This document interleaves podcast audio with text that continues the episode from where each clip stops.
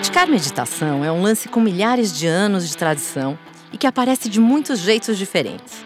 Nos anos mais recentes, a ciência foi estudando os efeitos que ela traz e a gente descobriu que, além de antiga, a meditação é capaz de reduzir estresse, aumentar a sensação de calma e até promover felicidade. E você provavelmente já ouviu isso antes, porque teve uma febre de meditação nos últimos anos que rendeu inúmeras matérias e aplicativos que prometiam mais foco, mais produtividade, mais paz. Ou seja, um pouco mais de tudo que é bom, de um jeito rápido e grátis. Mas como meditação não é um daqueles hacks de produtividade, sim uma prática, ou seja, uma coisa que se constrói com o tempo, logo veio a frustração para muita gente que jogou a toalha e disse que não funcionava mesmo. E é aí que entra a nossa conversa de hoje do Trilha, a jornada de desenvolvimento pessoal da Fundação Estudar em Podcast.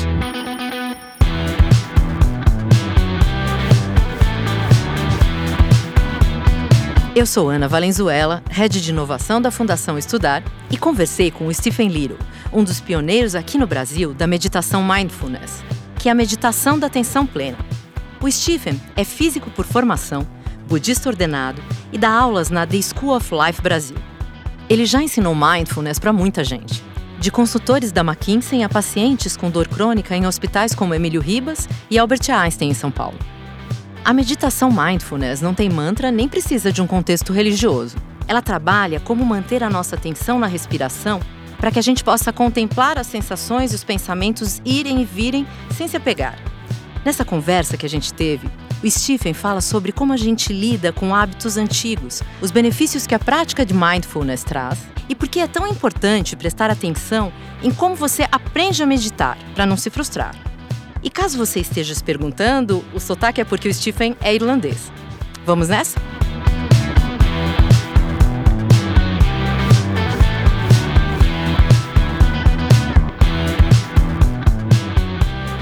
Olá, Stephen, muito prazer. Antes de mais nada, quero agradecer muito sua presença aqui. Te dizer que o tema da atenção plena é um tema que me toca pessoalmente, é um desafio pessoal. Então, eu realmente pretendo aprender um bocado com você. Vamos conversar então? Começa contando pra gente como é a meditação mindfulness e como ela pode ajudar a gente no dia a dia. Obrigado pelo convite. E mindfulness é uma prática, claro, e é um princípio também. É o princípio de aumentar percepção, daí, como fruto disso, as nossas decisões também melhoram. Né? Então, um, mindfulness é o princípio de percepção. E daí, na prática de mindfulness, menos sinal passa batido. Então, quando a gente percebe mais, quando menos experiência passa despercebida, a gente tende a conseguir tomar decisões mais sábias, hábeis, compassivas. Né? E esse um, é o princípio que eu recebi. Eu sei que no mundo um, mais popular, a prática está sendo associada com o momento presente, o momento presente e também o momento presente e está correto, né? Só que é muito mais do que só o momento presente, né?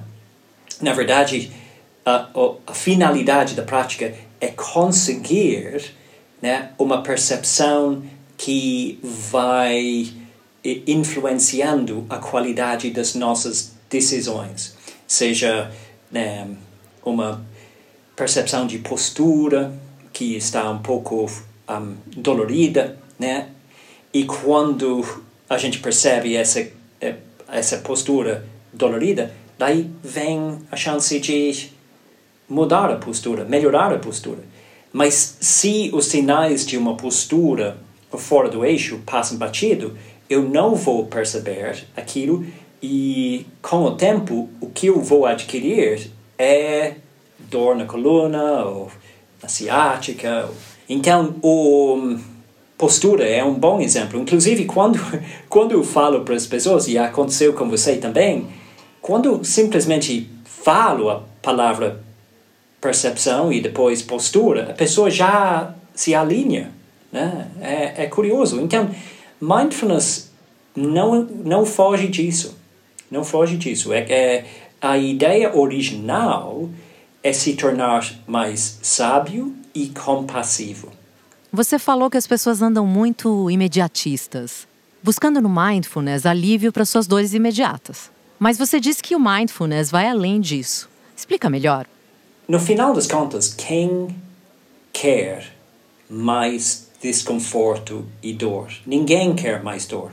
Todo mundo tem isso em comum. A gente quer diminuir dor, dor física, dor emocional, dor existencial. Todo mundo quer fugir da dor, porque no corre-corre é isso que a gente faz. Daí é compreensível que a pessoa vai buscando uma, né, uma solução simplista. É compreensível que a pessoa quer diminuir a dor e até tirar a dor da vida um, o mais rápido possível. Inclusive, açúcar, por exemplo. Né? Na vida de todo mundo havia uma fase pré-açúcar e depois. E todo mundo que gosta de açúcar sabe que um, vira hábito porque lá atrás teve um dia de choro e alguém deu um monte de açúcar e tem um efeito incrível de tirar a dor rapidamente. O único problema com açúcar, além de peso, etc, etc, mas talvez o problema mais grave é que a gente se torne um viciado, né? Porque algo que tira a dor tão rápido, daquela forma, um, é vira uh, o mais novo objeto do nosso, nosso, nosso vício, no, nossa compulsividade. Então, um, de certa forma, a gente tem que aceitar que seres humanos faz, um, well, desde o início, estão atrás de um, qualquer pílula que vai tirar a dor daquela mesma forma que açúcar fez e talvez outras coisas. Não, o, o, meu discurso, espero que você está escutando, não é moralista, é empírica, a minha fala.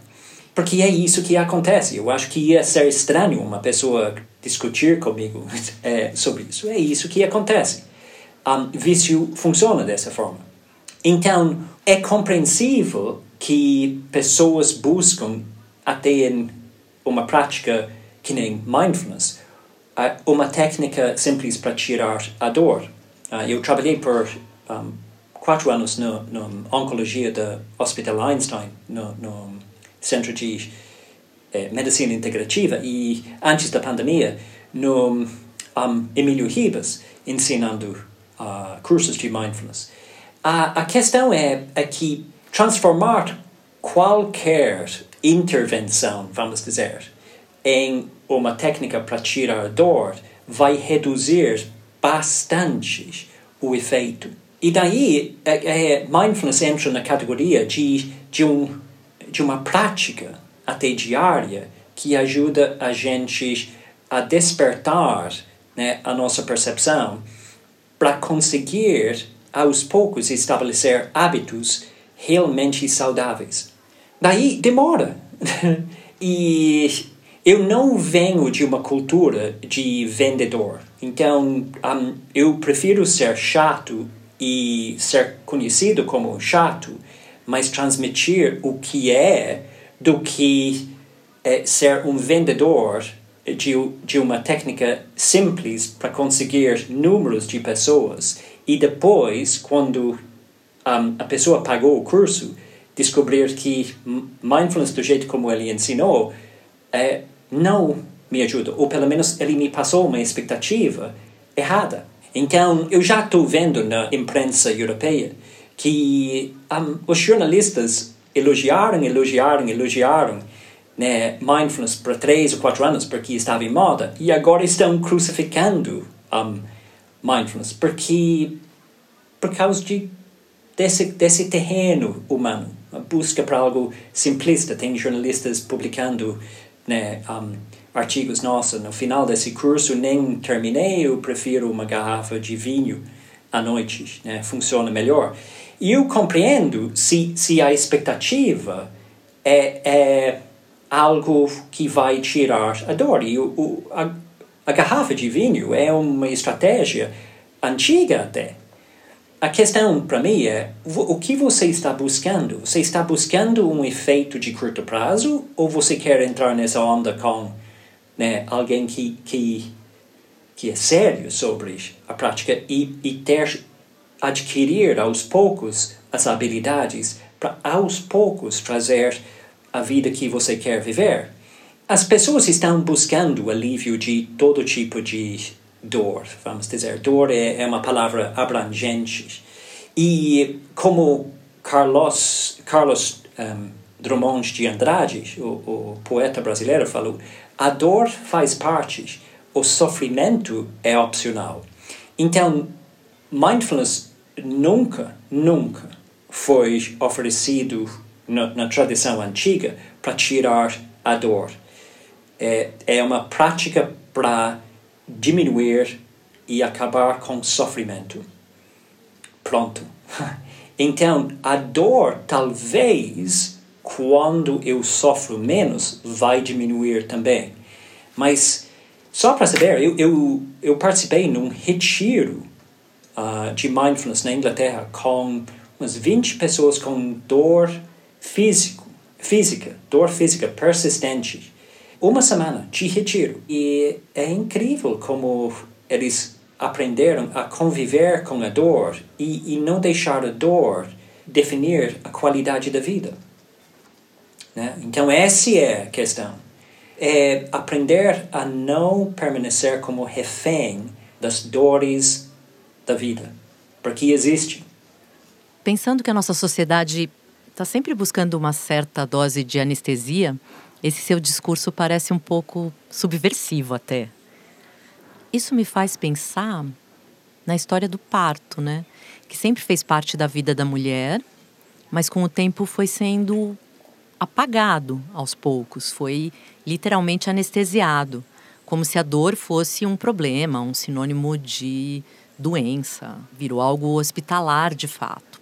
Isso tem a ver com essa fuga que você está falando, faz sentido? Claro que faz. O parto é um belo exemplo, um, um exemplo existencial até. Eu acho que, para mim, o, o futuro dessas práticas é, dentro da nossa cultura brasileira depende de uma clareza e de pessoas que saem de ser vendedores e olham para as pessoas nos olhos antes e falam: olha, essa, é uma prática séria e um, é que nem aprender a tocar um instrumento de música né? vai levar um tempo. Você está dentro. E se não, it's okay. Só que eu acho que o que está faltando no mundo de vendas é perspectiva. É, vendas para mim, hum, sou contra, porque eu compro coisas, pessoas vendem coisas para mim, mas quem é inteligente na hora de comprar algo tem perspectiva. Perspectiva é o terreno da, da mindfulness. Então, por exemplo, dor física um, o corpo vai doer. Né? O corpo vai doer, especialmente depois de, de, de uma certa, certa idade. E a gente sabe disso mentalmente. Só que na hora H, um, claro, a gente quer tirar a dor. E eu não estou dizendo que mindfulness é uma prática horrorosa de resignação ou de aceitação passiva, que é a pior coisa que existe.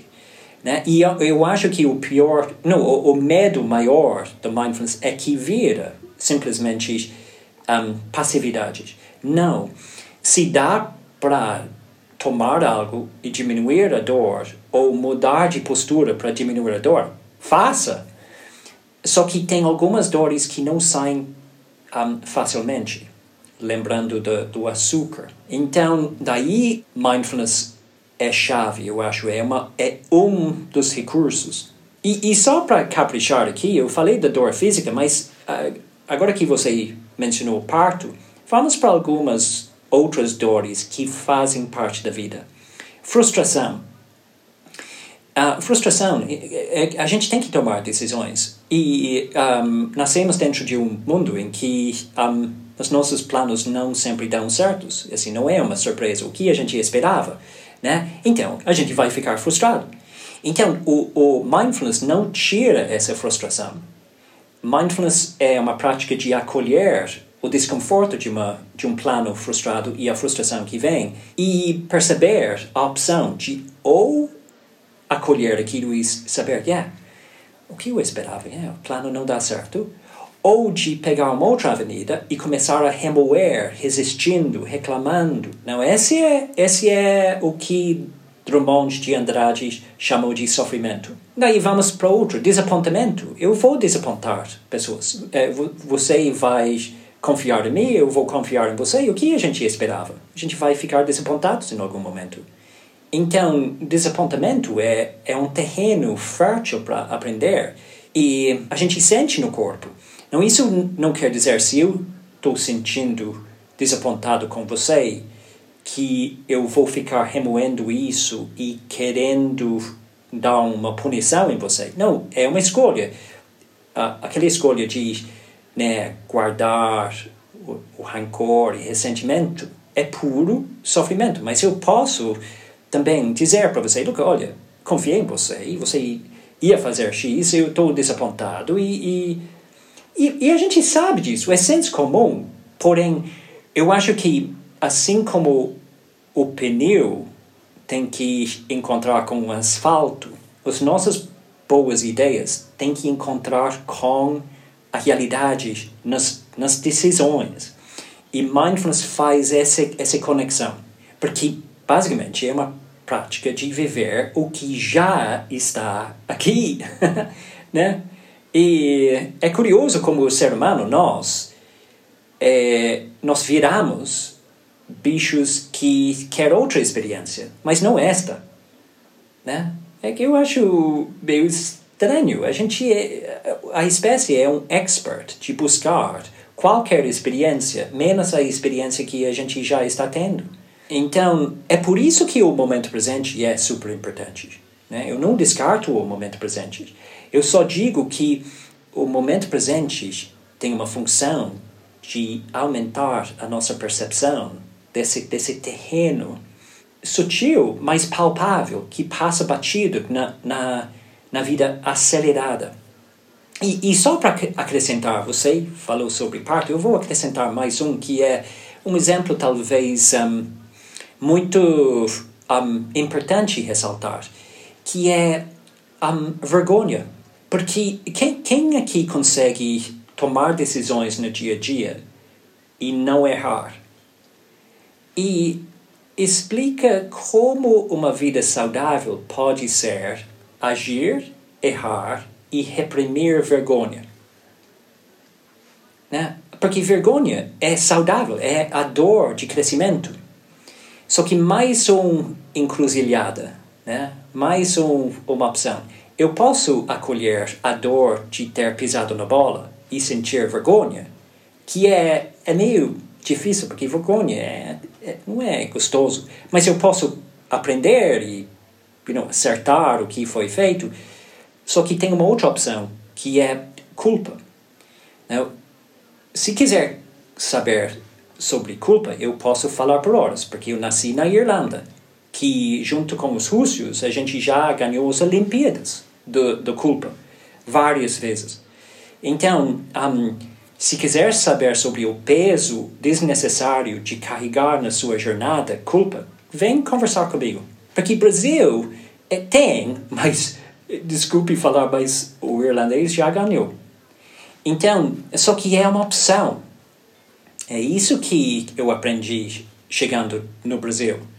É, o Brasil me fez muito bem para ver realmente, culturalmente, a, a minha cultura, Irlanda, opta para carregar esse peso e, e é ridículo, de uma certa forma. É uma opção. Então, eu acho que provavelmente no Brasil o hábito maior é, é de reprimir a dor de crescimento, que é vergonha, e delegar o nosso estresse para outra pessoa, né? Esposa, marido, os filhos, né? E sentir a dor de uma decisão né, que desapontou ou alguma coisa assim, ah, eu opto para não sentir mais. Não, não, não, se vira. né? Então, é um território muito curioso. E eu acho que, como eu falei, se mindfulness não desce para dentro da realidade emocional, mãos na massa, e começa a um, é, arriscar um pouco e dizer, olha, talvez você não está pronto para isso, mas este é mindfulness. É, não é um aplicativo, não é foco, é, não é sentir né, a, a sabonete só no, no, no chuveiro ou, ou, ou o som gostoso dos pássaros.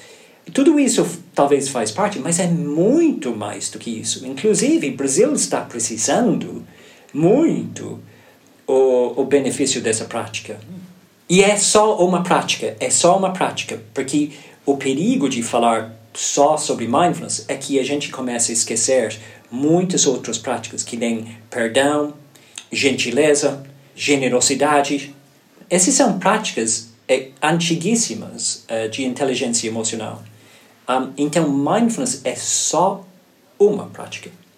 Às vezes eu fico me perguntando se quando a gente tem uma atitude de meditação ou uma atitude mindfulness hum. que visa a serenidade, se de alguma forma eu estou me transformando em uma pessoa mais passiva. Hum. Eu queria entender isso. Você falou de passividade, né? Que isso não tem nada a ver com passividade. Mas eu queria entender um pouco melhor como é que a gente pode usar esse tipo de atitude para se tornar uma liderança mais transformadora, uma pessoa mais transformadora. O hábito que a gente está é, discutindo aqui não é só um hábito brasileiro, claro, é ser imediatista em relação ao bem-estar. Então, você falou. Um, não podemos basicamente ficar imediatista com mindfulness. Podemos. Inclusive, eu acho que é bom que as pessoas sejam imediatistas com é, coisas mais profundas para chegar é, no, no, no, no final do experimento de descobrir o que é ser imediatista ou, ou, ou, ou quer algo rápido. Acho que a ficha vai cair em algum momento. Ou, peraí, não é um, a, a metodologia que eu estou usando é a minha atitude. Então, esse é super importante, em primeiro lugar, dizer. As pessoas vão é, simplificar mindfulness e as pessoas vão um, reduzir mindfulness para alguma coisa bem imediatista. Mas, uh, yeah, talvez chatos que nem eu, a gente vai persistir por um pouco mais de tempo aparecendo e falando, yeah, yeah, eu te espero. O, o que é curioso sobre tudo isso que você perguntou é que existe um, um, a tendência, uma tendência de atitudes de pegar uma prática que nem mindfulness e, sem perceber, o nosso hábito antigo é, de atitudes vai, tipo, dominando tudo. Vai dominando. Esse é muito, muito um, comum com uma aprendizagem. Então, a primeira experiência, nas primeiras, talvez, três, quatro semanas, se está um, treinando ou aprendendo com alguém que tem capacidades, é um beco sem saída, é completamente indo na, na direção errada. E a ficha tem que cair. De, oh, God, look, olha, o meu hábito antigo completamente está dominando a, a, a minha aprendizagem. Por exemplo, uma pessoa por hábito que tem uma voz severa dentro, né? uma voz interna severa, que cobra, que fala, você não está perfeito, tem que fazer mais. Ah, ah. Né? Um, esse hábito facilmente contamina um, a aprendizagem. E, e daí nas mãos de um, de um, né, de um grupo e, e com, com é, boa liderança, vai, vai aos poucos perceber, olha, olha só, ficando nessa prática, gastando X, tentando praticar todo dia, e eu estou ficando mais estressado. Olha só, será que é o mindfulness ou o meu hábito? E um outro é ser permissivo demais, né? É outro hábito. É tipo, ah, eu não meditei essa semana, eu deixei né, a vida me levar. Né? Botei né, uma musiquinha no final da semana, relaxei. E talvez esse já até ajudou.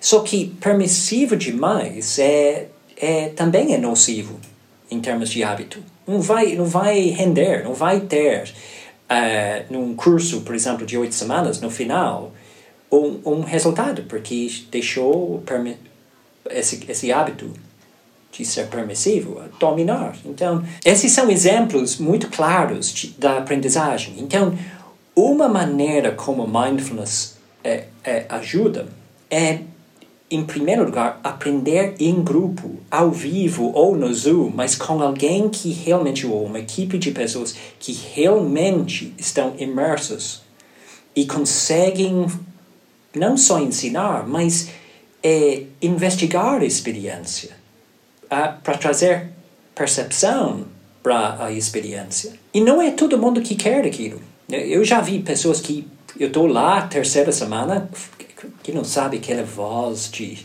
né? Oh, uau, que curioso, né? Fala um pouco mais sobre aquilo. E a pessoa dobrou os, os braços e pensou, ah, eu, eu já vi, eu não quero mais esse, esse cara que, que só faz perguntas, eu quero ensinamentos, eu quero a, o resultado.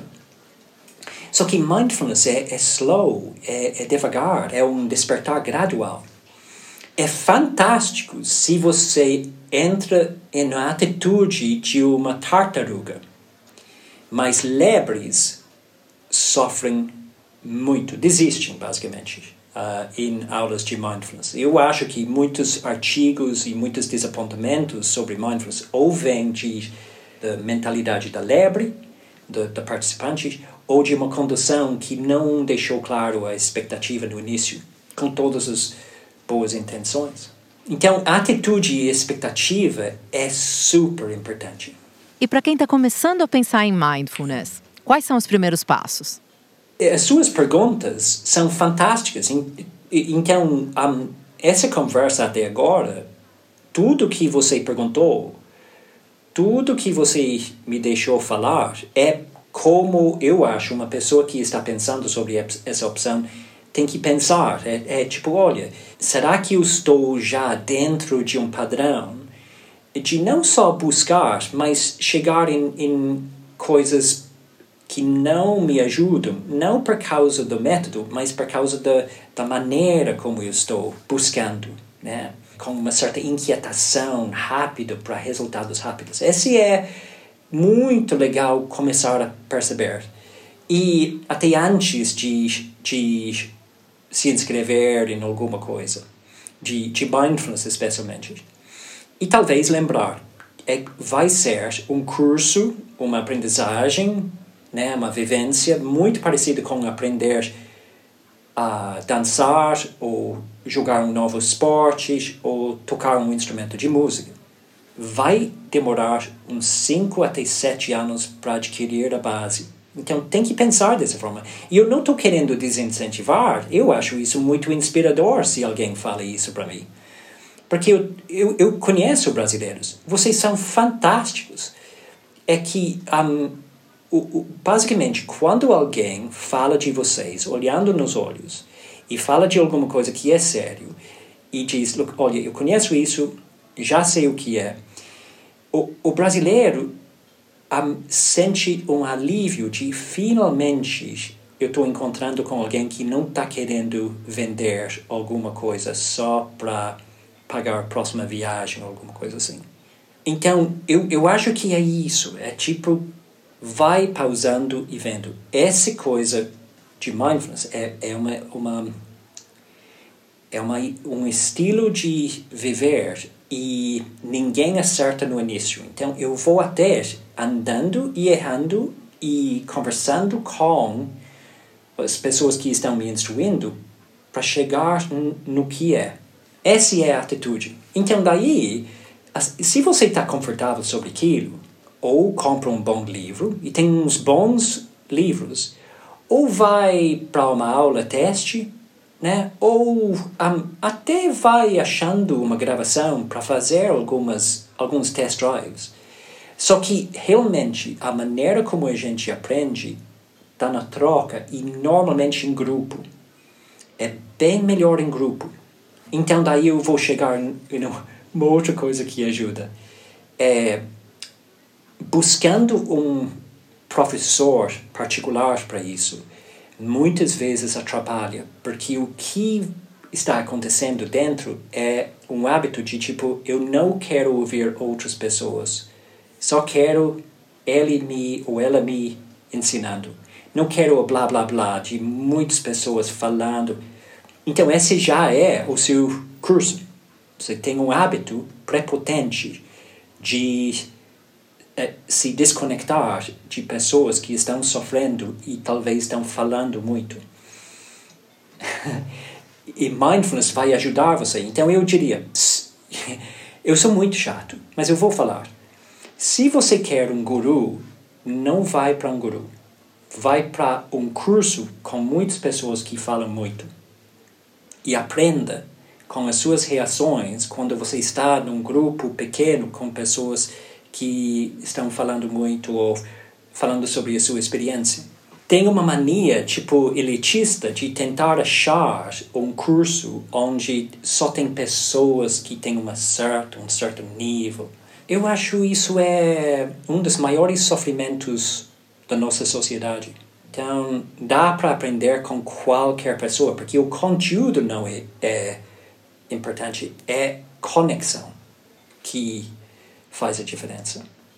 Stephen, você falou algo sobre não ser elitizado, né? Uma preocupação. E talvez popularizar um pouco mais o mindfulness. Como fazer isso?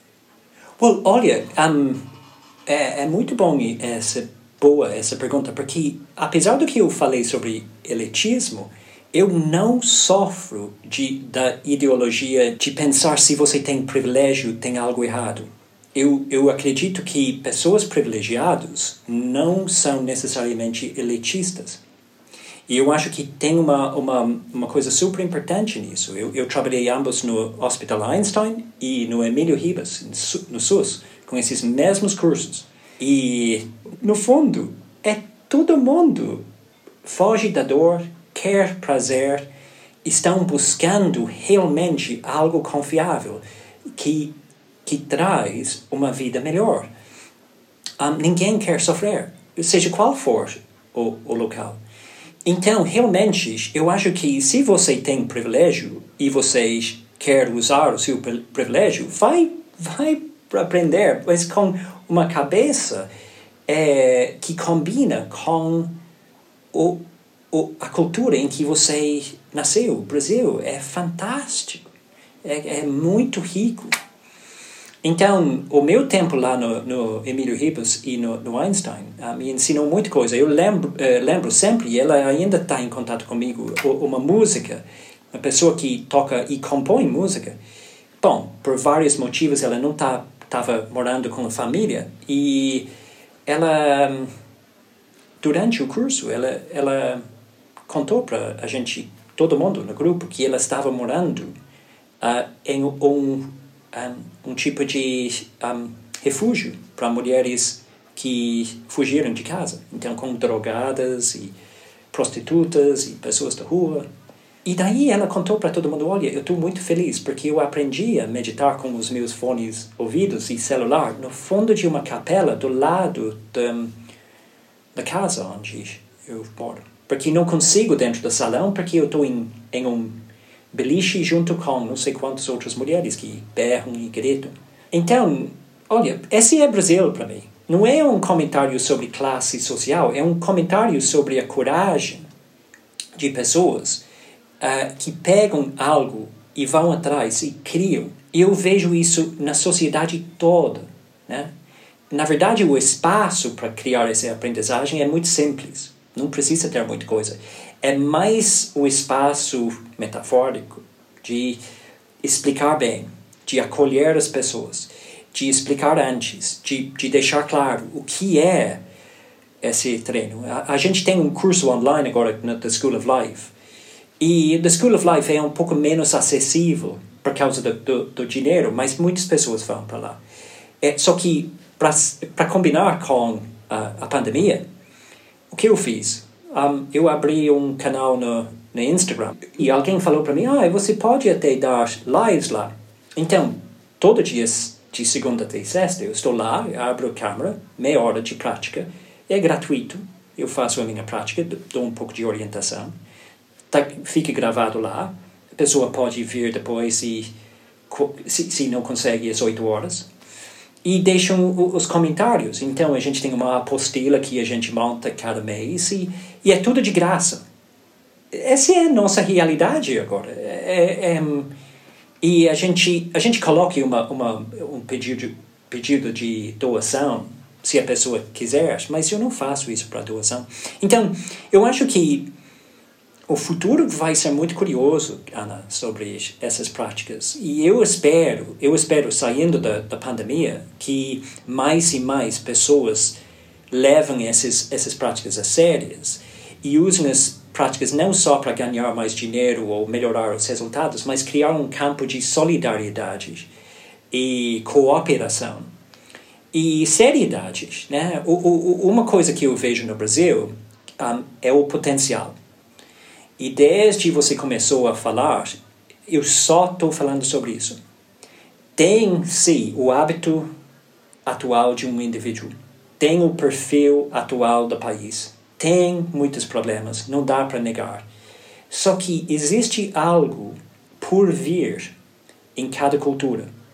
Eu não quero tirar o meu olho do potencial do Brasil, porque ia ser fatal. E eu, eu sei que eu não estou sozinho só que se eu ficar só identificado com o momento atual, os comportamentos das pessoas uh, ou da, da cultura, eu vou me desconectar daquilo que é por vir.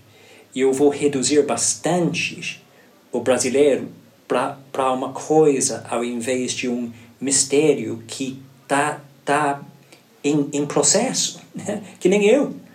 E é como última palavra aqui, é, você é ma maior do que você acha. E tudo, tudo em termos de cura na vida depende de lembrar disso. E lembrar que talvez eu estou com raiva ou doendo agora, só que dentro de mim há algo melhor por vir. E preciso achar algo que é verdadeiro para tomar um passo mais para frente em relação a isso.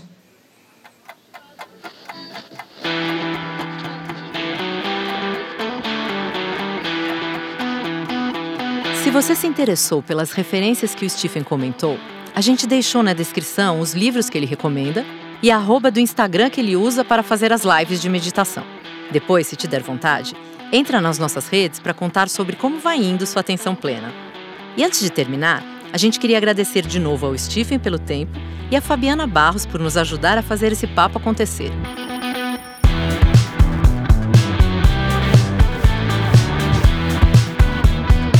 Esse episódio teve produção da Ana Pinho, a edição e a sonoplastia são do Pedro Rodante e eu sou Ana Valenzuela. Até a próxima!